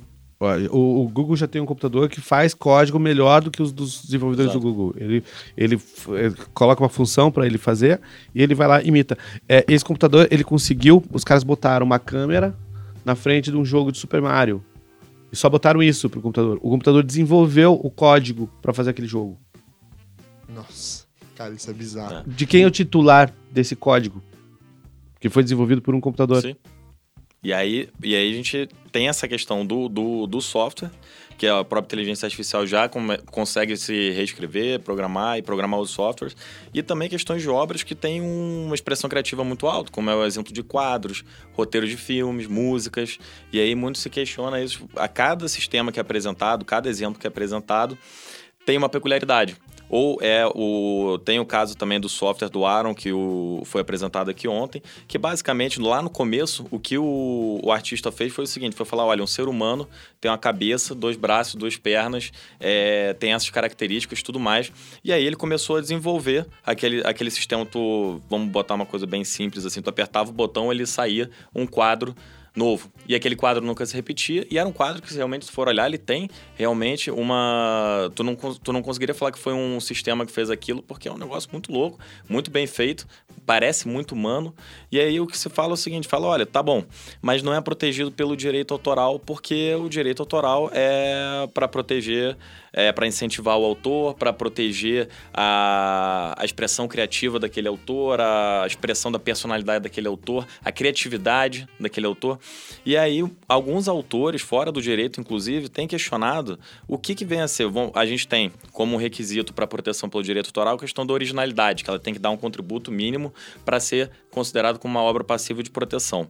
Agora, o que, que é essa originalidade? A originalidade subjetiva, que é aquela parte da originalidade que é só a expressão da personalidade do autor, ou seja, é o mero fato de eu, Luca, estar tá me expressando por meio daquela obra, ou é uma originalidade objetiva, que é a questão do contributo mínimo, que aquela um obra ela tem uma expressão criativa, exatamente, uma coisa assim. Já, esse já é um problema da originalidade. Dois, o direito autoral ele protege é, obras que são criadas por seres humanos, mas que têm uma expressão extremamente vinculada, como é o caso do software. Por exemplo, se eu não posso escrever um software livremente, não posso ser um cara muito criativo e escrever um software, porque ele não vai funcionar. Ele tem que seguir determinadas regras, determinadas instruções para ele funcionar. Então é o que eles chamam de expressão vinculada. E, ao mesmo tempo, a gente tem sistemas de inteligência artificial que são capazes de desenvolver obras de expressões livres. Ou seja, ele, ele desenvolve uma música que, teoricamente, você tem que saber as notas ali, mas a combinação daquelas notas, ela realmente ela pode ser livre, que vai produzir alguma coisa. Boa ou ruim, a gente não entra no mérito. Então, o que se questiona é, essa originalidade, ela realmente é um requisito? Ela é capaz de ser replicada por um software? E outra, aí tem autores que diferem a originalidade da criatividade. E a criatividade também não encontra, nem, não encontra um terreno pacífico no sentido do, do seu significado. O que, que é, o que, que é criatividade do ser humano? Então, por exemplo, o Ray Kurzweil, ele desenvolveu uma teoria que é a teoria da mente baseada em repetições de padrões. E ele falou, criatividade, ao meu ver, nada mais é do que a capacidade de se criar metáforas com informações de áreas distintas. O que, que eu quero dizer? É como se eu chegasse e falasse que o Ali ele é o Ronaldinho Gaúcho do direito autoral. Então eu peguei duas áreas distintas de conhecimento. Ele driba muito no direito autoral? Eu ia falar que era talentoso, mas. mas aí. Você fala que eu sou tá parecido, a gente briga. Mas é exatamente isso, é a capacidade do cérebro criar metáforas a partir de, de mundos diferentes. Então ele falou, eu consigo replicar isso num, num sistema de inteligência artificial. Uhum. Outros autores falam que a criatividade ela está é, diretamente ligada à consciência humana. E aí já é uma visão realmente baseada total, na, na perspectiva antropo, antropocêntrica que a gente tem da legislação e também do, da nossa sociedade. Outros falam que é a capacidade daquele resultado ser imprevisível. E aí, como a gente já falou, a inteligência artificial atende, esses pré-requisitos. Então, o, a grande questão que eu vejo, a gente está falando aqui sobre apropriação, sobre se um sistema ele pode ser autor, mas eu acho que a discussão vai muito mais fundo que isso. É no sentido assim, primeiro, o que é o autor hoje em dia? O que, que o direito autoral protege hoje em dia? Porque Sim. antigamente é, tinha aquela noção de que tinha um autor gênio, que ele era o iluminado, era o inspirado, produzia uma obra e que o direito autoral protegia aquilo. A outra vertente já fala não, que ele funciona mais como artesão, que ele consegue ali juntar é, vários pedaços dos conhecimentos da vida dele, de outras, de outras obras, de outras coisas que ele teve acesso, para a partir daí ele construir alguma coisa. Isso é o que as inteligências artificiais estão fazendo. Elas pegam diversos roteiros, diversas músicas e fazem a partir dali um resultado. E a outra coisa também é o que é que é uma questão muito mais densa e como advogado também é, não ouso nem dar um pitaco, que é o que, que é a questão da obra artística. O que, que é arte? Porque o pessoal fala, não, é, os sistemas de inteligência artificial estão desenvolvendo arte. Mas aí eu não sei. A arte pode ser. E aí um professor, o professor Guilherme Carbone comentou isso ontem, que eu acho que é. Eu acho que a primeira pergunta é: a arte é inerentemente humana? Uhum, uhum. Para gente, pra gente sabe, é, começar a discutir isso e saber exatamente também no que consiste essa arte, porque uma obra é, nós advogados, a gente olha para uma olha para um quadro e fala isso é uma obra artística que pode ser protegida pelo direito autoral. Agora, para o artista ou para uma pessoa especializada em arte, aquilo para ele pode não ser arte, pode não se encaixar dentro do conceito de arte, alguma coisa assim. Então, acho que são questões que a gente parte é, de premissas, de conceitos ou de fundamentos que estão muito já enraizados que, por exemplo, o conceito de autoria, o conceito, o entendimento do que, que o direito autoral protege. Isso a gente já parte como um pressuposto certo, um pressuposto fixo, para começar a discutir depois. Mas eu acho que é legal voltar uhum. lá no começo, tentar perguntas quebrar, básicas, é, né? Pra... E, sobre esse ponto, e aí eu passo para o Pompeu, essa questão é interessante, que acho que foi a Google que fez um experimento há pouco tempo atrás, que pegou uma, uma calhamaço de imagens, colocou num sistema de inteligência artificial, agora não lembro se foi a Google ou o IBM Watson, e falaram assim, eu quero um gato. E aí ele olhou em, sei lá, 10 mil imagens, não sei quantas mil imagens, nenhum, aleatórias, e aí ele, com referências, começou a construir a imagem de um gato. E aí ele fez um gato. Ou seja, aquilo é uma representação artística de um gato, por mais tosca que possa ser? Na verdade, eu queria deixar só uma pergunta, porque aí já o Alexandre e o Luca, que é, são mais estudiosos há mais tempo nessa área do que eu, talvez já possam incluir na sua resposta ou no seu comentário. É, sem querer entrar nesses terrenos pantanosos, que é o conceito de arte, conceito de autor, ou aqueles anteriores, né, o conceito do, do, do, humano ou do sujeito de direitos, etc., sem entrar em nada disso. Bem, vou proteger isso, vamos, vamos dizer que eu entenda como arte lá, o uhum. gato que o sistema de fez. inteligência fez. É, e o ato volitivo? É, essa é a minha pergunta. Uhum. É, eu acordo inspirado lá, tomando banho e resolvo escrever uma poesia. Sai, sai da masmorra. Saio da masmorra, feliz. e resolvo é, escrever um poema dark.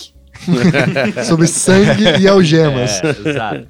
É, e, o, e o, a inteligência artificial e o computador? Tem vontade. Ele, ele vai, ele, pediram para ele fazer o gato. Programaram ele para é, escrever o texto ou é, compor uma música. Eu quero... ele não acorda inspirado e fala, boa, hoje vou compor. E ainda problematiza vou... um pouco mais sei, aí. Pelo menos por enquanto, no que eu saiba. E problematiza um pouco mais ainda aí, Pompeu. A gente tem vontade? Essa é uma outra questão a ser colocada, porque a gente toma como pronto por vezes, né? Aí tem toda uma discussão da ah, própria filosofia. Bom, né? é, saindo um pouquinho do, do, desses campos pantanosos aí e trazendo um pouquinho mais para a discussão jurídica propriamente dita. Vamos pensar o seguinte: no sistema do direito de autor, a gente tem, por definição, tá, tá até no artigo 4 da nossa lei, que se interpretam restritivamente os negócios jurídicos nessa área. É, e na mesma lei, Está escrito lá, porque é uma contraposição ao sistema do copyright, que no sistema do copyright você pode ter uma empresa como titular originária de direito de autor.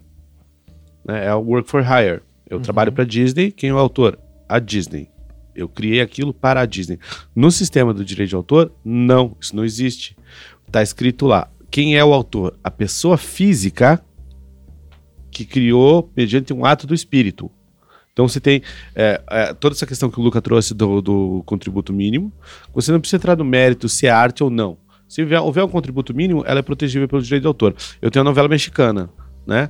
Muda o nome do personagem, a Maria Socorro, a Maria Dolores, a Maria não sei das quantas, muda o nome do mocinho, que é o. né? É, e, mas a história é a mesma. É sempre o, a menina pobre que se apaixona pelo cara rico e enfrenta um monte de problemas para ficar com ele no final. É, se eu mudar o nome da personagem, o bairro que ela mora, a cor da casa dela, pronto. Eu tenho outra novela com o mesmo enredo que é protegível pelo direito de autor. É arte ou não? Não interessa. Para o direito de autor. Uhum. Interessa que existe um contributo mínimo ali. Mas quem é o autor que merece a proteção? É a pessoa física. Então, de repente, se eu tenho lá, o Carbone colocou isso muito bem na palestra dele ontem. Por definição, se não é uma pessoa física, e eu tenho uma interpretação restritiva disso aí, se não é uma pessoa física que criou, então não tem autor. Se não tem autor, não tem proteção ao autor. Se não tem proteção ao autor, aquela obra é domínio público. E aí a gente cai na, né, na, naquele reducionismo. Opa, peraí. É, até foi. É, esse tema está sendo bastante discutido aqui no Congresso, né? E até perguntaram isso. Pô, mas peraí, se eu estou falando que tudo que foi gerado pela inteligência artificial pertence ao domínio público, eu não estou diminuindo o incentivo para investir nesse tipo de obra? É, se eu tenho que, por exemplo, a inteligência artificial está criando roteiros para o Netflix né? Na verdade, não está ainda no ponto de criar roteiros acabados, mas de demonstrar os pontos. Mas é uma questão de tempo, vai chegar lá. Né? Então, se eu ó, vou ter um roteiro aqui, vou ter uma música que vai ser criada pela inteligência artificial sem intervenção humana no meio. Essa música, quem que é o titular dessa música? A gravadora que eh, desenvolveu essa inteligência artificial para criar música? Gravadora não, porque as gravadoras abdicaram da participação no desenvolvimento tecnológico, né? Mas digamos que uma empresa, a Apple, por exemplo, que está investindo muito na parte musical, resolve, ó, vou criar músicas aqui, vou criar um computador, cara, solta aí um pagode, solta um gospel, solta um rock. Sim. Não, já tem jornais que publicam artigos de robôs, eu tava vendo, é, artigos simples, apenas de informação e noticiando fatos que envolvam análise de conjunturas ou contextos mais complexos, já tem algumas é, empresas já fizeram esse teste que o trabalho da notícia objetiva o computador já faz. Dica-se de passagem que essa música do robô vai ser melhor que muita música de humano. Né? ah, com certeza. Ou não, né? Vai que eles pioram de propósito, de baixar o nível. Olha até onde a gente consegue chegar. a gente é pior que vocês. Uhum.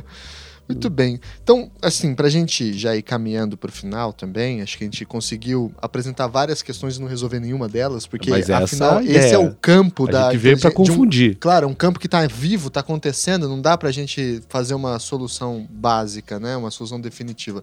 Mas vamos tentar pelo menos pontuar caminhos. Vocês acreditam que o nosso sistema jurídico, o nosso ordenamento, e aqui eu estou pensando no sentido mais abstrato do termo, em termos de teoria do direito, norma jurídica, né, causalidade, eh, pirâmide normativa, essas coisas mais simples assim que estão por trás do nosso discurso jurídico, dão conta da existência desse novo fenômeno da inteligência artificial, ou a gente vai ter que mandar um abraço para os romanos, romper com a tradição, falar daqui para frente vai ter que ser algo novo, porque agora há uma pluralidade de subjetividades, a inteligência artificial é um ser, tem direito à existência, tem direito à liberdade e já não funciona mais nos nossos paradigmas Olha, anteriores. Eu gostaria muito de ver um juiz robô. Né? Eu acho que aí sim você começa a ter. É, é, é eu acho que a resposta está pela aplicação da inteligência artificial no próprio sistema jurídico. Começa com a tomada de decisão, sim, com auxílio à tomada de decisão, é, informatização de processos, coisa que a gente já está vendo acontecer. O juiz hoje, ele é muito mais um gestor de processos do que outra coisa. Né? O CNJ está ali Cobrando. comendo os caras atrás de produtividade. Né? O cara tem que produzir, tem que produzir, tem que produzir. E a gente sabe como é que funciona a primeira, primeira instância, é aquele lodo, né? Mesmo assim, tem alguns juízes que conseguem é, é, se sobressair e produzir. Só que esse cara hoje, ele não tem tempo de refletir. Os juízes de primeira instância, principalmente no, no Brasil todo, são sobrecarregados, né? Os, o cara não tem tempo. E daí a gente vê o quê? As decisões jurídicas bizarras. É, quando a gente vai falar especialmente de direito de autor e propriedade intelectual, que são cadeiras que não são ensinadas na graduação, não sei como optativas, não caem em concurso para promotor, não caem em concurso para juiz, ou seja, eles não estudam isso aí. Chega lá dentro, é uma loteria. Então, eu gostaria muito de ver um juiz robô, porque um juiz robô teria muito mais facilidade de assimilar essa quantidade de informações e sobrepor. Você colocaria na mão de um juiz robô as tuas causas? Olha, na hora. Certamente do jeito, também. Certamente também, Certamente. Do jeito que eu que tenho. Que você Duvido que o índice de erro é. fosse maior do que é agora. É. Ah, é. Primeiro. E segundo, você pode pensar numa primeira etapa em tirar da mão do juiz os despachos do mero expediente. É. Já é um recortar colar. Já é um recortar colar, exatamente. Então, Já é o assessor que faz isso mesmo, né? Deixa as decisões, pelo menos tira do, do assessor as decisões importantes, sentenças. É. É, é, é que tá, você não precisa ter necessariamente um juiz que vai lá assinar, entendeu? Uhum. Mas um juiz que produza a decisão, um juiz robô que produza essa decisão, que vai ser revisada por um humano. Nesse aspecto, eu acho que seria. Porque muitas vezes o cara passa batido. Por exemplo, uma decisão que foi comentada ontem era sobre o documentário do Chacrinha. O, o diretor que fez o documentário sobre o Chacrinha utilizou vários trechos do programa do Chacrinha. Né? Sem pedir autorização. Sem pedir autorização, porque está lá o artigo 46, que estabelece as limitações da lei de direito de autor, e uma delas é utilizar pequenos trechos de outras obras para a criação de uma nova obra. Perfeito, definição do que o cara fez. Daí o que aconteceu? A sentença do primeiro grau do Rio de Janeiro, depois foi reformada essa sentença, mas a sentença do primeiro grau diz: ah, não, ele fez isso com intuito comercial, então não pode. Mas aonde que está escrito no artigo 46, que trata das limitações, que você não que pode não fazer pode. uso comercial? Tá. Ou seja, o juiz comeu bola. Eu acho que esse tipo de coisa. E aí o que aconteceu? Comeu bola, teve que ir para o tribunal, mais tempo, mais gasto, mais dinheiro, mais incerteza, mais insegurança, até o tribunal reformar a decisão, dizendo: não, tá certo, ele tem o direito de utilizar, isso aqui. Esse tipo de coisa, eu acho que cairia muito. Então, eu acho que o aspecto para o sistema jurídico em si, é, enquanto a gente. Outra questão é vamos regular a atividade das inteligências artificiais. Beleza, aí é aquilo que o Luca falou. Vai ser soft law, vai ser regulamento, é uma discussão que está muito aberta hoje. Mas uma aplicação que eu posso ver hoje, já imediata, seria da aplicação desses sistemas inteligentes na gestão do judiciário. Uhum. Isso já ia ajudar muito. O custo-benefício do Poder Judiciário hoje no Brasil, sem entrar no mérito das razões que chegamos até aqui, que são variadas na né, uhum. análise singular, é, mas o custo-benefício hoje é ridículo em termos é. de eficiência. Sim. Tanto que as pessoas migram para soluções mais caras, mas que vão dar uma resposta, arbitragem, uhum. etc., que hoje é, é mais caro que o judiciário. Eu, eu, só queria pontuar uma coisa aqui nessa questão, talvez seja uma solução, eu gosto da inteligência artificial solucionando vários problemas, mas a gente não pode esquecer da questão, do problema da bola curva que, problema... que é o problema da bola problema curva? Da bola Você trouxe curva... da masmorra esse problema. Não, esse né? problema, essa é uma expressão que eu, eu que eu assimilei, tirado de um filme que tem esse nome, que é um filme do, em que o Clint Eastwood faz o papel de um, de um olheiro de beisebol, já com uma certa idade, começando a ter problemas de visão, e que, segundo os colegas mais jovens dele, estaria ficando obsoleto lá no time. Então, eles mandam ele para olhar um rapaz que é da liga estudantil e vai ser a primeira escolha é uma promessa. É, são duas histórias em paralelo. É, uma é essa, a outra é um jogador que já é desse time tá, e era bom e está jogando super mal. Aí o Clint Eastwood conversa com o cara, entende que ele está jogando mal porque ele é um rapaz simples do interior, está longe da família. Faz muito tempo, não tem como visitar, não tem venda, não ganha tão bem. Ele falou, se preocupa em jogar e deixa comigo. Aí no outro caso ele vai lá ver o cara cara. As estatísticas, não fala nem de inteligência artificial, são meras estatísticas. É, rebate todas as bolas. Um novo Baby Ruth. Um cara um gordão lá que todas as bolas ele rebate. Mas o Clint Eastwood, sem enxergar direito, com a filha lá para ajudar, ele vê que o cara rebate mal uma bola. Que ele entendeu que é uma bola curva, pelo som.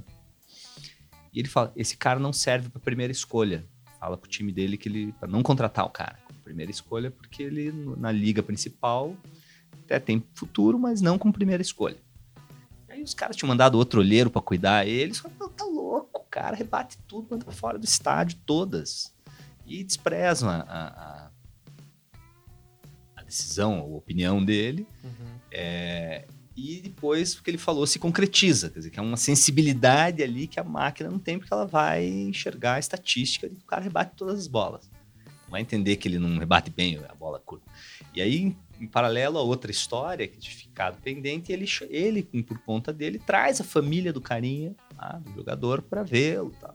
E depois disso, falar nisso, o outro cara lá que você trouxe a família para ver, tá matando a pau que é um elemento subjetivo psicológico daquele jogador que o computador também não vai entender. Pô, esse cara nos números não está mais dando resposta.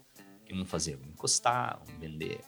Então, esse eu acho, acho, que é uma problemática interessante, mas que responde por um percentual mínimo. Ainda, mesmo assim, continuo Sim. achando que no, no custo-benefício total, as respostas, esse, essa margem de erro, ela vai ser bem menor com o sistema de inteligência no judiciário, em outras aplicações, do que no, no, diagnóstico médico, que você falou, um erro menor do que o do médico.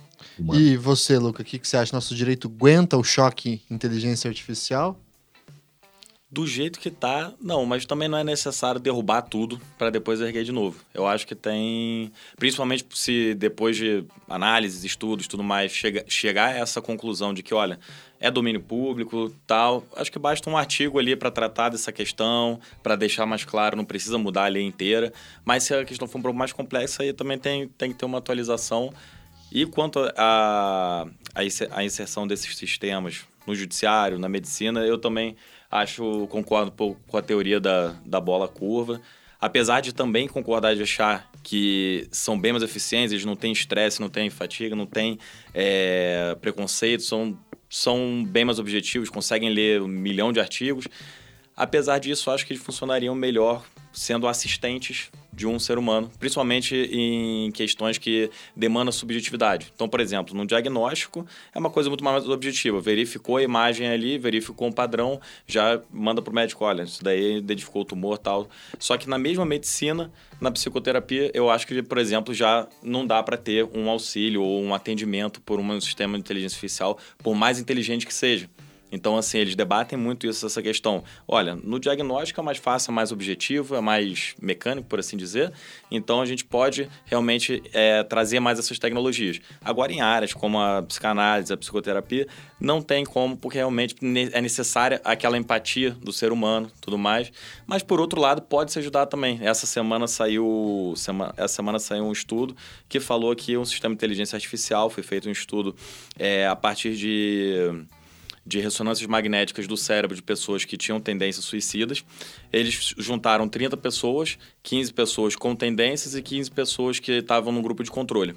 E aí o resultado de acerto do sistema de inteligência artificial de quem é, tinha o, a tendência suicida e quem não tinha foi de 91% nessa fase e na fase seguinte, quando ele pegou as pessoas que tinham essa característica suicida e separou entre pessoas que realmente tentaram e pessoas que não tinham tentado. Ou seja, ele foi capaz de identificar não só as pessoas que tinham essa tendência, mas pessoas que já tinham tentado e pessoas que não tinham. Ou seja, é tudo uma questão da aplicação, é, peculiaridades de cada área, onde a gente vê uhum. que a intervenção humana é, é, é mais necessária, não é tão necessária. Porque nesse momento ele podia sim ser usado para prevenção desse tipo de coisa. Sim. Mas no momento de tratamento, de alguma coisa assim, aí eu já acho que é, é, é um pouco temeroso colocar uma máquina ali no Por enquanto, é, pelo menos. Exatamente. Que aí dá-lhe uma revolução ética para a gente conseguir resolver esse tipo Exato. de dinâmica. Né? É, e dá até para acrescentar nisso para o próximo podcast, biotecnologia. Aí, ó, biotecnologia e blockchain já vai rolar. Os implantes. É.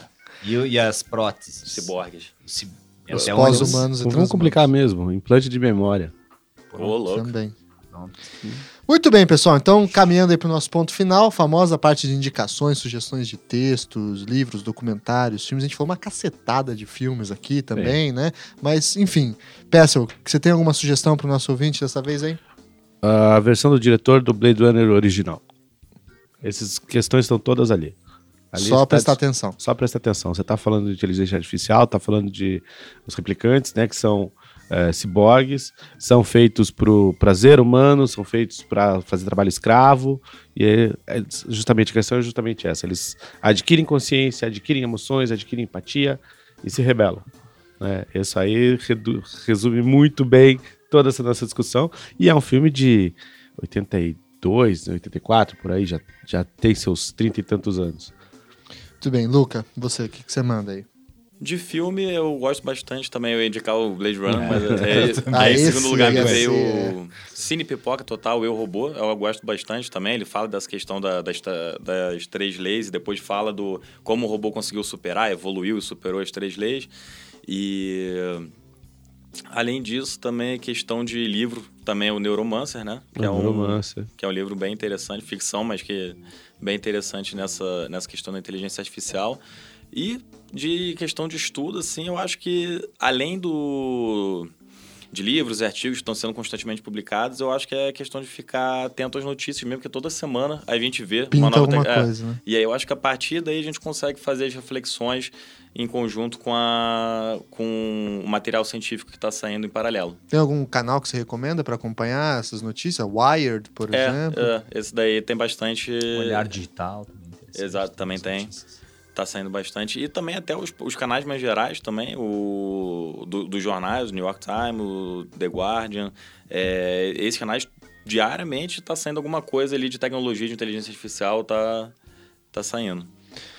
Pompeu, manda aí. De filme, já que eles indicaram, o mesmo filme que eu indicaria, que aliás é um hum. clássico, é dois, Ex Machina uhum. e a série toda Star Trek.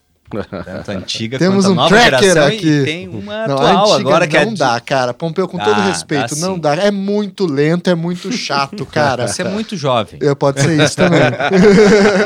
e, e, livro, indicaria o The Science of Artificial, do Herbert Simon. Olha que legal. Science é. of Artificial. Ah, Herbert Simon. É uma leitura interessante. O que, que ele trata ali? É, ele vai. Ele envolve todas essas questões da, da, da, da ciência no artificial, desde inteligência artificial, chega até bases para contratos. Muito bem. Inteligentes.